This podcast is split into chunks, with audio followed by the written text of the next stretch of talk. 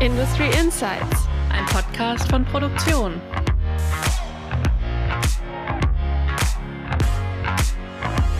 Hallo und herzlich willkommen zu unserem Industrie-Podcast. Wir freuen uns, dass Sie mit dabei sind. In Industry Insights sprechen wir in jeder Folge mit Persönlichkeiten aus der Industrie. Wir reden mit ihnen über ihre Karriere, ihr Leben und Technologietrends. Diese Folge wird präsentiert von Bimatech Soralus. Durch den Podcast führen Sie wie immer Julia Dusold und Anja Ringel. Meine Kollegin Julia Dusold ist beim Fachmedium Produktion vor allem für die Berichterstattung über verschiedene Fertigungstechnologien zuständig. Sie freut sich besonders, dass immer mehr Unternehmen auf digitale Lösungen setzen. Gerade gehört haben Sie Anja Ringel. Sie ist unsere Wirtschaftsredakteurin. Anja schreibt unter anderem über Bilanzen, Unternehmenskultur und digitale Transformation. Unser heutiger Gast ist Ingo Spengler, COO von Leoni. Er ist seit Anfang 2021 im Unternehmen und hat zunächst das Ressort Operations im Bordnetzbereich verantwortet. Seit Februar diesen Jahres ist er nun COO. Vor seiner Tätigkeit bei Leoni war Herr Spengler bei Foresia, Magna und Volkswagen. Hallo Herr Spengler, willkommen bei Industry Insights. Hallo Frau Ringel, hallo Frau Dusold. Schön, dass es heute geklappt hat. Wir wollen mit Herrn Spengler heute über diese drei Themen sprechen. Erstens, warum er zu Leoni gewechselt ist und über seine Position im Unternehmen. Dann zweitens über Leoni als internationales Unternehmen und die Frage, ob das überhaupt noch eine deutsche Firma ist. Und drittens über aktuelle Herausforderungen für Zulieferer und die wachsende Bedeutung der Digitalisierung und Standardisierung. Wir freuen uns mit Ihnen, liebe Hörerinnen und Hörer und Herrn Spengler, diese Punkte genauer zu beleuchten. Herr Spengler, wir verfolgen Ihren Arbeitsalltag ja so ein bisschen auch auf LinkedIn und als Reisebegeisterte sind wir da so ein bisschen neidisch. Sie waren ja in den vergangenen Monaten unter anderem auch in Ägypten und Mexiko. Deshalb die Frage, wo waren Sie denn zuletzt und wohin geht es als nächstes? Das ist eine gute Frage. Die Reisetätigkeit gehört natürlich in meinem Bereich zu meinem Job dazu. Ja. Sie haben eingangs gesagt, ähm, und da kommen wir später nochmal dazu, sind wir eine deutsche Firma oder eine internationale Firma. Leoni mit über 100.000 Mitarbeitern, primär im Ausland tätig, sind wir ganz klar eine internationale Firma. Als letztes war ich in Tunesien gewesen vor zwei Wochen und ähm, hat dort die Möglichkeit gehabt, äh, meine Mitarbeiter in Tunesien zu besuchen. Wir sind in Tunesien der größte private Arbeitgeber mit 25.000 Mitarbeitern vor Ort. Haben wir eine gewisse Verpflichtung vor Ort in dem Land, aber auch für unsere Mitarbeiter und es war ein sehr warmes Welcome, als ich vor Ort war, weil es ist nicht normal aktuell in der Corona-Situation zu reisen und wirklich auch die Leute auf Distanz ja, zu begrüßen und ähm, auch was für mich wichtig ist, dann wirklich in der Produktion auf den Shopfloor in den Kontext mit unseren Leuten zu gehen. Als nächstes steht die Reise nach Rumänien an, wo wir auch äh, mit über 10.000 Leuten vertreten sind, um auch dort genau das Gleiche zu machen, in der jetzigen Zeit ist es wirklich wichtig, den Kontakt zu wahren. Ja. Über diese internationale Zusammenarbeit wollen wir später auch noch sprechen und ein bisschen tiefer reingehen. Jetzt zunächst wollen wir Sie aber auch noch ein bisschen besser kennenlernen und haben dafür was vorbereitet. Nicht wahr, Anja? Genau, das kennen Sie ja vielleicht schon aus einer unserer letzten Folgen. Wir haben uns natürlich auch für Sie ein paar Entweder-Oder-Fragen überlegt und Sie müssen sich einfach für eine der zwei Möglichkeiten entscheiden. Julia fängt einfach mal an. Ja, und zwar mit was vielleicht leichtem zum Anfang. Hund oder Katze? Hund. Nach der Arbeit lesen oder spazieren gehen? Spazieren gehen. Mehr Geld oder mehr Freizeit? Hahaha, gute Frage, mehr Freizeit. Sie haben auch mal in Russland gearbeitet und jetzt in Franken. Wodka oder Wein? Wodka. Und Sie haben auch fünf Jahre bei VW gearbeitet. Currywurst, ja oder nein? Ganz klar, Volkswagen Currywurst ist top. Jetzt auch wieder was Einfaches wahrscheinlich. Reisen oder Zoom-Call? Reisen. Im Unternehmen duzen oder siezen? Duzen. Diskutieren oder schweigen? Diskutieren. Verbrenner oder E-Auto? E-Auto. Wobei, Sie haben gemerkt, ich habe gezögert. Ich bin ein Fan von, von Verbrennern, aber E-Autos, ganz klar. Und dann Ihr zukünftiges Auto selbst fahren oder autonomes Fahren? Ach, autonomes Fahren, ob ich das noch mitbekommen werde, komplett, sagen wir, äh, in der Mitte. Hälfte, Hälfte. Das war auch schon die letzte Frage. Sie sind erlöst. Schon mal vielen Dank für den kleinen Einblick. Genau, und dann wollen wir jetzt zunächst zu Ihrer Position im Unternehmen kommen. Es ist ja recht spannend und Sie hören es wahrscheinlich nicht gerne, aber Leoni hatte in den vergangenen Jahren ja mit dem ein oder anderen Problem zu kämpfen und hat nicht nur positive Schlagzeilen gemacht, Warum haben Sie sich denn entschieden, zu einem Unternehmen zu wechseln, das unter anderem mit finanziellen Schwierigkeiten zu kämpfen hatte? Ich hatte mich mit Aldo Kamper, unserem CEO, getroffen, der mich kontaktiert hatte, ob ich Interesse hätte, zu Leonie zu kommen. Natürlich in dem Gespräch habe ich eine ähnliche Frage gestellt. Und ähm, mit Aldo und auch mit seiner äh, Sicht der Herausforderungen, die wir in Leonie haben, hat sich herausgestellt, dass das Hauptproblem, was wir haben, ein hausgemachtes Problem war. Ein Anlauf, der nicht gut funktioniert hat, hat uns in eine Situation gebracht, wo wir von geblutet haben. Aber das Gute ist, die Zukunft von Leoni ist gesichert. Wir haben ein intaktes Geschäftsmodell.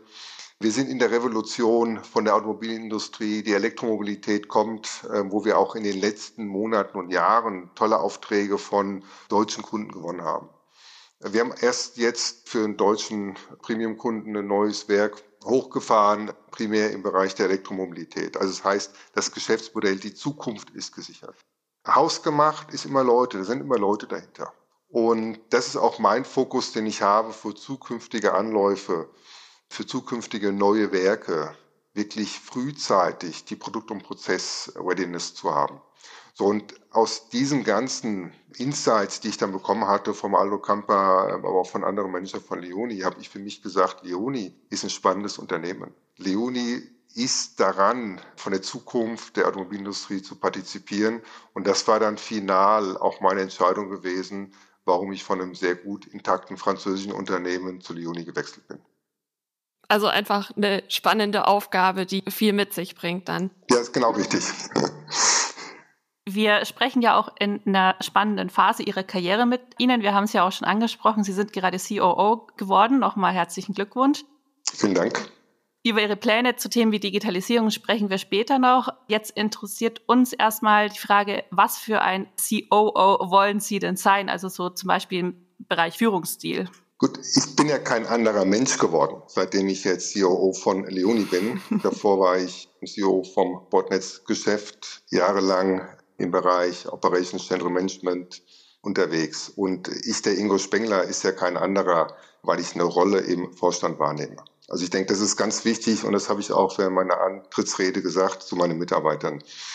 Ich bin ein internationaler Leader, ich habe das vorhin schon gesagt. Ich bin sehr offen, ich bin zugänglich und für mich ist das wichtig, dass wir die Kommunikation aufrechterhalten im Unternehmen. Und dann ist es äh, egal, von welcher Ebene wir kommunizieren und wir müssen die Leute erreichen dass wir dieses Momentum kreieren, dass die Leute auch unsere Vision verstehen. Die Vision von Leonie ist Best in Class Wiring Systems. Und das ist meine Rolle und meine Aufgabe auch in der Zukunft, das wirklich vorzuleben und über die Values, äh, die wir in Leonie haben, sind fünf Core Values, Care, Result Orientation, Respect, Responsibility und Collaboration, das auszurollen. Und wenn Sie meine Mitarbeiter fragen, Mensch, der Spengler, was ist denn das für ein Leader? Ist der denn zugänglich? Oder gerade jetzt auch in Tunesien, als ich in Tunesien vor zwei Wochen war, würde, glaube ich, jeder sagen, ja, super, der ist nahbar, mit dem kann man reden, mit dem kann man was anfangen. Das ist auch ein guter Anfang. Und da sind wir auch dann schon wieder beim Thema Ausland und die internationale Tätigkeit. Wie wir ja auch gleich am Anfang angesprochen haben, dass das ein sehr wichtiger Part ist und dass sie viel unterwegs sind, weil das Unternehmen einfach international tätig ist und viele Mitarbeiter im Ausland sind. Wir haben uns dann gefragt, Sie haben es vorhin schon kurz beantwortet, jetzt vielleicht mal ausführlicher. Das heißt, es ist eigentlich kein deutsches Unternehmen mehr, sondern international. Es ist international. Äh, Leoni über 100.000 Mitarbeiter, über 90.000 arbeiten im Ausland. Vom Top-Management sind 24 äh, Prozent der Top-Manager im Ausland. Und wir haben die Wurzeln in Franken in Nürnberg beziehungsweise die Botnets in Kitzingen. Woran merkt man das? Ja, das fängt ja schon mal an, das fängt ja schon mal am Dialekt an, wenn sie in Franken sind, dass sie, dass sie dort sind. Und es ist wichtig, und das ist das, was ich auch immer sage. Ich, ich habe in Deutschland Maschinenbau studiert und war am Anfang meiner Karriere der deutsche Maschinenbauingenieur, der getrieben war von Zahlen, Daten, Fakten. Aber über die Zeit und ähm, wo ich auch viel im Ausland gearbeitet habe, bin ich ein internationaler Leader geworden. Ich habe meine deutschen Tugenden noch, aber antizipiere alles Gute, was ich im Ausland und auch von den Kulturen mitgenommen habe. Und ich denke, das ist auch die Mentalität, die wir in Deutschland verstehen müssen, dass wir ein internationales Unternehmen sind. Und äh, Sie haben gesagt, ich war in Ägypten gewesen, jetzt erst in Tunesien, was beides Nordafrika ist, aber beides unterschiedliche Kulturen. In der nächsten Woche dann in Rumänien, was wieder eine andere Kultur ist, beziehungsweise dann in Mexiko. Und das müssen wir antizipieren. Und auch wenn wir später über Standards sprechen, wie kreieren wir die Standards, dass diese Standards in unterschiedlichen Kulturen auch verstanden werden? Und ich habe davor über unsere fünf Values gesprochen. Wir haben auch lange darüber unterhalten, was sind die Core Values von Leoni, die auch in den unterschiedlichen Kulturen verstanden werden. Oder dass die verstehen. Vor allem, dass da auch dasselbe drunter verstanden wird. Genau, Manche Dinge richtig. sind ja auch vielleicht einfach ein unterschiedliches Verständnis. Das ist genau die Sache. Ja. Können Sie vielleicht noch so ein paar Beispiele geben? Sie haben ja jetzt auch schon die Unternehmenskultur angesprochen, wo das vielleicht bei Unterschiede gibt oder wo es dann auch Gemeinsamkeiten gibt? Die Gemeinsamkeiten sind ganz klar auf der Führungsebene, wo wir uns als Top-Management verständigt haben, wie wollen wir führen. Was ist die Offenheit, was ist die Kommunikation? Wir haben über die Values gesprochen, was natürlich dann in der Kaskade nach unten in den Ländern dann etwas spezifischer wird. Ähm, nettes Beispiel, was ich bringen möchte, Ägypten. Ich habe mich da mit dem Investmentminister von Ägypten getroffen und wir hatten uns dann verabredet, dass wir über ein Thema dann noch eine WhatsApp schreiben. Ich habe ihm am Abend dann die WhatsApp geschrieben und ähm, er hat dann zurückgeschrieben und hat dann ähm, geschrieben, thank you, Mr. Spengler, und hat mir dann so einen Emoji-Blumenstrauß dazu geschickt. Ja, schön. Und ich so, oh, dann habe ich meine äh, Verantwortlichen in Ägypten angerufen, den Anis, und gesagt, Anis, ist das eure Kultur? Da sagt er ganz klar, das ist meine Kultur. Das ist der Ausdruck von dem Vertrauen, der Ausdruck von der Wertschätzung, dass auch Männer sich untereinander per WhatsApp Blumensträuße schicken. Und jetzt mittlerweile, wenn ich mit ihm schreibe, schicken wir uns Blumensträuße hin und her. Das ist doch nett. Ich glaube, das würden wir nicht in Franken machen. Das würde wahrscheinlich Missverständnisse aufwerfen. Absolut, genau. Ja, das hat ja auch Einfluss auf den Führungsstil, wenn man auf verschiedene Arten von, sagen wir mal, Kulturen und Verständnis von Kommunikation eingehen muss. Was ist so das Interessanteste, was Sie Neues gelernt haben, mal von dem Blumenstrauß abgesehen? von dem Blumenstrauß abgesehen. Das ist das Highlight eigentlich, ja. Der ist eigentlich jetzt schon ein echt gutes Beispiel. Ja, äh, gut aber vielleicht auch, wenn man jetzt sagt, Sie haben jetzt irgendwas, eine irgendeine Veränderung oder so, die Sie umsetzen wollen und zwischen der Kommunikation, wie man das jetzt in Deutschland macht oder wie man es dann eben vielleicht in einem Land wie Mexiko oder so macht. Ja, also was ich gelernt habe, als ich in Russland gearbeitet habe, die drei Jahre, ist, ähm, dass man viel mehr Leute fühlen muss und dass man individuell auf die Leute zugehen muss. Und ich sagte vorhin, deutscher Maschinenbauer, Zahlen, Daten, Fakten, wo man doch von der Empathie des Öfteren etwas kühler ist. Und ähm, das ist ganz klar, was ich in den Jahren gelernt habe und auch für mich selbst antizipiert habe. Mhm. Und im nordafrikanischen Bereich, wo wir über 50.000 Mitarbeiter beschäftigt haben, ist das was ganz Wichtiges, dass man ähm, die zwischenmenschlichen Beziehungen aufbaut, wahrt und den Gegenüber fühlt.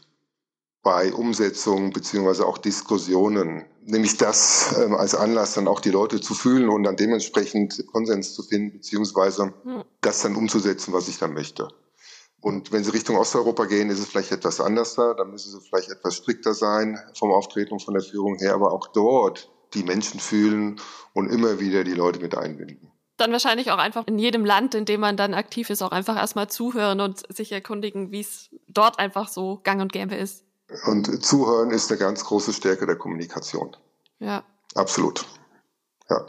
Jetzt haben wir ganz viel über Unterschiede gesprochen, aber es ist natürlich ein Unternehmen, jeder, egal ob jetzt in Mexiko oder Ägypten arbeitet, für Leoni. Wie ist denn so die Vernetzung zwischen den Standorten? Die Vernetzung zwischen den Standorten ist sehr gut. Wir sind wirklich in der Lage, dass sich Menschen untereinander vernetzen, dass sie untereinander Best Practice sharen, aber auch sich untereinander austauschen. Und ähm, in einem internationalen Unternehmen gibt es immer die Möglichkeit, Leute von einem Land in das andere Land zu bringen. Und das machen wir natürlich auch im Bereich äh, Talentmanagement. Haben wir klare Pläne, wie wir Leute in unterschiedlichen Bereichen wachsen können. Also nicht, dass wir dann eine Kaminkarriere haben, sondern dass sie auch eine andere Kultur mitbekommen, beziehungsweise in einem anderen Land arbeiten, vielleicht in einer anderen Rolle. Und durch diese Vermixung entstehen natürlich wieder auch Freundschaften zwischen den Leuten. Und es ist ein schöner Mix aus Freundschaft, aus Business-Kommunikation, dass dann die Mitarbeiter miteinander in den unterschiedlichen Ländern, ja, wiederum unsere Vision, unsere Strategie von Leoni umsetzen. Unser heutiger Podcast-Partner ist Bimatech Soralus. Arbeiten bei Bimatech ist nicht nur ein Job, sondern Leidenschaft. Das Unternehmen zählt international zu den führenden Anbietern von Hightech CNC-Maschinen für die zerspanende Fertigung. Bimatech steht dafür, Kunden und Mitarbeitende in den Mittelpunkt des eigenen Tuns zu stellen. Und nun sucht das Unternehmen Verstärkung, vor allem im Service, auch überregional und deutschlandweit. Falls Sie Interesse haben, kann ich Ihnen versichern, dass Sie eine moderne Unternehmenskultur, flache Hierarchien und eine hohe Eigenverantwortung erwarten. Mein Tipp, geben Sie einfach in die Google-Suche Bimatech und Karriere ein, folgen Sie dem ersten Link und machen Sie sich selber ein Bild. Viel Erfolg! Jetzt haben wir viel über die Menschen gesprochen. Jetzt wollen wir ein bisschen mal mehr zu den Technologien, die dahinter stecken, sprechen.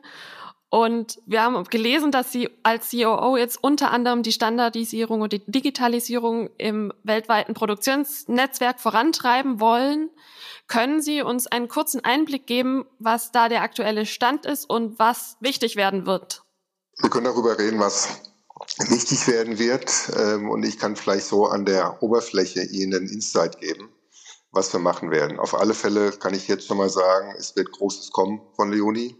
Wir werden uns den neuen Herausforderungen stellen. Und ich denke dann im zweiten Halbjahr, wenn wir einen großen Vorsprung haben, was wir dann auch so kommunizieren werden. Ja. In dem Business, in dem Leoni und speziell die Botnet-Sparte vertreten ist, haben wir eine Revolution. Ich sprach darüber. Ähm, das Bordnetz als solches, wenn Sie die letzten 30, 40 Jahre zurückgehen, gibt es keine großen Veränderungen. Ja, die Veränderungen sind jetzt gekommen über die Elektromobilität, über die Hybridfahrzeuge. Das ganze Thema ähm, Datenmanagement ähm, ist mehr und mehr in den Fahrzeugen gekommen. Ja, es ist schon komplexer geworden, wie wir es davor hatten. Aber die Revolution kommt jetzt mit der reinen Elektrofahrzeugplattformen, wo wir dann auch eine zonale Technologie in der Zukunft haben werden. Das bedeutet, der große Kabelstrang, der bis über zwei Kilometer lang sein kann, wird in Teilbereiche gekürzt und ähm, dementsprechend haben wir die Möglichkeit in der Produktion auf Möglichkeiten zurückzugreifen, wo wir wirklich denken können in Generik, was bis jetzt nicht da war. Und auch ein Kabelsatz, den wir liefern ähm, an unseren lieben Kunden, ist KSK vorwiegend, also kundenspezifisch. Das bedeutet, jeder ist anders wie der andere. Und es sind natürlich Herausforderungen im Bereich der Logistik und im Bereich der Komplexitätssteuerung. Und das gibt uns die Möglichkeit in der Zukunft, das zu reduzieren und dann mehr in der Generik zu denken, um die Produktion effizienter zu machen. Digitalisierung ist immer die Frage, wie definiert man Digitalisierung? Ich möchte nur einen kleinen Teil nehmen und das auch wieder bezogen auf die Produktion. Toyota hat es uns vorgemacht mit starken Produktionssystemen und ähm, auch für das Unternehmen, wo ich davor gearbeitet habe, meiner Meinung nach das zweitbeste Produktionssystem auf der Welt nach Toyota. Aber auch die Produktionssysteme, die wir in der Vergangenheit hatten, waren basierend auf Flipcharts, auf Whiteboards, wo die Mitarbeiter in grün und in rot ihre Ergebnisse eingetragen haben. Und da ist natürlich die Frage jetzt, wie bringe ich das in eine digitalisierte Welt? Dass aber nach wie vor das Commitment von den Mitarbeitern auf dem Shopfloor besteht, um die Ausbringung zu bringen, um die 100 Prozent vom Produktionsplan zu erfüllen. Und das wird ein großer Teil in der Leoni sein, wie wir das Shopfloor digitalisieren, dass wir schnell reagieren können, wenn die Ausbringung oder die Qualität nicht nach Target ist. Aber den Mitarbeiter trotzdem immer noch zu motivieren, dass er darüber nachdenkt, wenn er seine Ergebnisse einträgt. Quasi so ein bisschen den Mensch also und die Mensch und die Systeme irgendwie zusammenzubringen. Genau, richtig, genau. Das ist also ein Teil der Digitalisierung und das gibt uns natürlich dann noch die Möglichkeit, das weiter zu konsolidieren und ähm, auch die Daten dann weiter zu verarbeiten. Ein zweiter Schwerpunkt wird im Bereich Qualität sein, dass wir auch dort im Bereich der Produktion die ganzen qualitätsrelevanten Daten dazu nutzen, um frühzeitig unseren Qualitätsstatus erfassen zu können und ähm, das geht natürlich dann über Artificial Intelligence, die wir dort mit einführen werden, um frühzeitig zu verstehen, Achtung, stopp, hier haben wir ein Problem. Ich möchte jetzt nicht ins Detail gehen ähm, im Bereich der Materialwirtschaft ähm, beziehungsweise im Bereich der Steuerung von dem Unternehmen. Da sind noch viele Aktivitäten, die dort laufen, was wir jetzt in den nächsten Monaten und Jahren umsetzen werden. Aber die Digitalisierung auch wieder bringt uns in die Möglichkeit in eine Smart-Automatisierung. Und das ist auch die Herausforderung, die wir im Bereich der Bordnetze haben. Der Automatisierungsgrad ist relativ gering. Und mit der neuen Architektur, in die wir hereingehen werden, ist das die Möglichkeit, ich hatte davor über die Generik gesprochen, über die Generik die Automatisierung oder die Smart-Automatisierung in die Produktion zu bringen. Sie haben jetzt auch schon angesprochen, dass die Mitarbeitenden natürlich da auch eine große Rolle spielen bei den ganzen Veränderungen, die jetzt stattfinden, sei es die in der Bordnet-Spalte die Revolution oder alles mehr zu digitalisieren. Wie stellen Sie denn sicher, dass Sie die Mitarbeiter da mitnehmen oder gibt es da spezielle Unterstützungen, Schulungen, dass da jeder weiter mit an Bord ist? Ganz klar, ist eine offene Kommunikation, was ich davor gesagt habe. Wir fangen an mit Piloten, mit Lighthouse-Projekten in äh, den Regionen wir bringen dann die Mitarbeiter dorthin, die Führungsleute. Wir haben ein Buy-in. Wir rollen es auf über die Projekte auf den Shopfloor, wo wir unterstützen. Ich sage immer, die Leute an die Hand nehmen, erklären, warum wir das machen, was ist der Vorteil, dass wir wirklich dadurch ja dieses Momentum erzeugen, dass die Leute dann ziehen und sagen, ja, genau das ist das, was wir haben wollen. Das bringt uns wirklich die Effizienz, die wir für die Zukunft brauchen. Und wir müssen uns auch ganz klar darüber Gedanken machen als Unternehmen. Wir sind in Ländern tätig, wo wir Inflation haben, die zweistellig sind und müssen natürlich auch den Weg finden, wie wir diese Inflation ausgleichen können, weil wir wissen, wir haben nicht die Möglichkeit, die eins zu eins zum Kunden durchzureichen. Wenn wir nochmal zurückkommen auf die technologischen, sagen wir mal, Neuheiten und die technologische Zukunft. Leonie hat sich ja fünf Innovationsfelder für die Zukunft definiert, die man auf der Webseite findet. Und eines davon sind neuartige Produktionskonzepte. Können Sie da einen kleinen Hinweis geben, was da geplant ist? Nein, das kann ich leider nicht. Und ähm, das wird das Große sein, was im zweiten Halbjahr kommen wird. Okay. Ja, da werden wir sicherlich berichten. Und ja, also ich denke mal, da geht es dann wahrscheinlich auch nicht nur um Digitalisierung, sondern auch was Fertigungsverfahren angeht und so dann viel Neues. Genau, richtig. Da sind wir da auf jeden auf Fall gespannt. Fälle, auf alle Fälle, auf alle Fälle wird der Wow-Effekt dann da sein.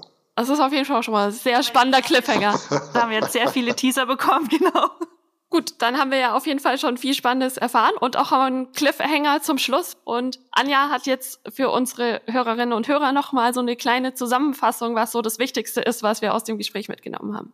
Genau, also unser erstes Thema war ja, ich sage jetzt mal, Einstieg in ein Krisenunternehmen und sollte jedem klar sein, dass das kein Nachteil ist, sondern dass das durchaus auch ein Vorteil sein kann, wenn man, ich sage jetzt mal von der Presse bezeichnete Krisenunternehmen da einsteigt. Als zweites, Leoni ist ein sehr internationales Unternehmen, ist ja in 30 Ländern aktiv und hat aber weiterhin seine Wurzeln in Franken und das merkt man auch. Aber trotzdem sind alle Values so ausgerichtet, dass jeder im Unternehmen das mittragen kann, sage ich jetzt mal. Und bei der Digitalisierung und der weiteren Ausrichtung sind wir gespannt, was da Großes kommen wird und warten auf das zweite Halbjahr. Genau, und da haben wir jetzt auf jeden Fall viel Neues erfahren und spannende Geschichten gehört über Blumensträuße und Co. Zum Abschluss noch mal eine Frage in eine ganz andere Richtung. Ich habe mich mit einem unserer Hörer unterhalten, der gerade mitten im Ingenieursstudium steckt. Und er meinte, er will später auf keinen Fall bei einem Automobilzulieferer arbeiten. Sie sind ja in der Welt schon lange zu Hause, Herr Spengler. Wie würden Sie ihn vom Gegenteil überzeugen? Wir im Automobil und gerade auch in der Automobilzulieferindustrie wir sind in der Revolution. Da hatten wir schon äh, drüber gesprochen. Und die Änderungen, die jetzt kommen in den nächsten zehn Jahren, in der nächsten Dekade, die sind so gravierend, wie sie in den letzten 40 Jahren nicht war. Und es ist so spannend, was da passiert. Vom Kunden her, von den neuen Designs, von den neuen Fahrzeugen, die kommen, Elektromobilität. Und das gibt uns so große Möglichkeiten als Tier One mhm. im Bereich von Entwicklung, im Bereich Produktion, aber auch im neuen Skillset von Leuten, was wir brauchen. Also der liebe Hörer, der in dem Studium gerade ist, ich kann nur empfehlen, in dem Bereich Automobil tätig zu werden. Was Spannenderes gibt es nicht in Deutschland. Wir hoffen natürlich, dass der Hörer auch heute wieder mit dabei ist und er kann sich ja melden und uns sagen, ob er überzeugt wurde oder nicht. Danke, dass Sie unser Gast waren bei Industry Insights und uns so viele unterschiedliche Einblicke gegeben haben. Frau Dusold, Frau Ringel, vielen Dank. Hat mir sehr viel Spaß gemacht. Julia, erzählst du unseren Zuhörenden noch, wo sie weitere Infos zum Podcast finden? Natürlich. Alles Wichtige zu Ingo Spengler, Leoni und den Themen des Podcasts gibt es auf unserer Webseite produktion.de/slash podcast. Dort finden Sie auch alle bisherigen Folgen von Industry Insights. Wir haben zum Beispiel auch schon über Robotik, additive Fertigung und Jobsharing gesprochen. Hören Sie gerne rein. Wenn Sie Anregungen haben, können Sie uns auch gerne schreiben. Unsere E-Mail ist podcast.mi-connect.de. Wir freuen uns auf Ihr Feedback. Vielen Dank, dass Sie uns heute zugehört haben. Diese Folge wurde präsentiert von Bimatech Soralus. Auch in der nächsten Folge wird es spannend. Wir sprechen mit ZVII-Präsident Dr. Gunther Kegel unter anderem über die aktuellen Lieferketten-Schwierigkeiten. Bis zum nächsten Mal bei Industry Insights. Ihre Julia Dusold und Anja Ringel.